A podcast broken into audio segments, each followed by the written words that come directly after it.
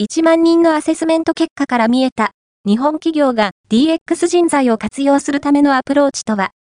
PWC コンサルティングは、2024年2月21日、DX デジタルトランスフォーメーション人材活用の差別化戦略ノートを発表した。このレポートは、PWC ストラテジーカエンバッハセンターのデジタルスコーリングサービスのアセスメント結果を PWC コンサルティングが独自に分析したもの。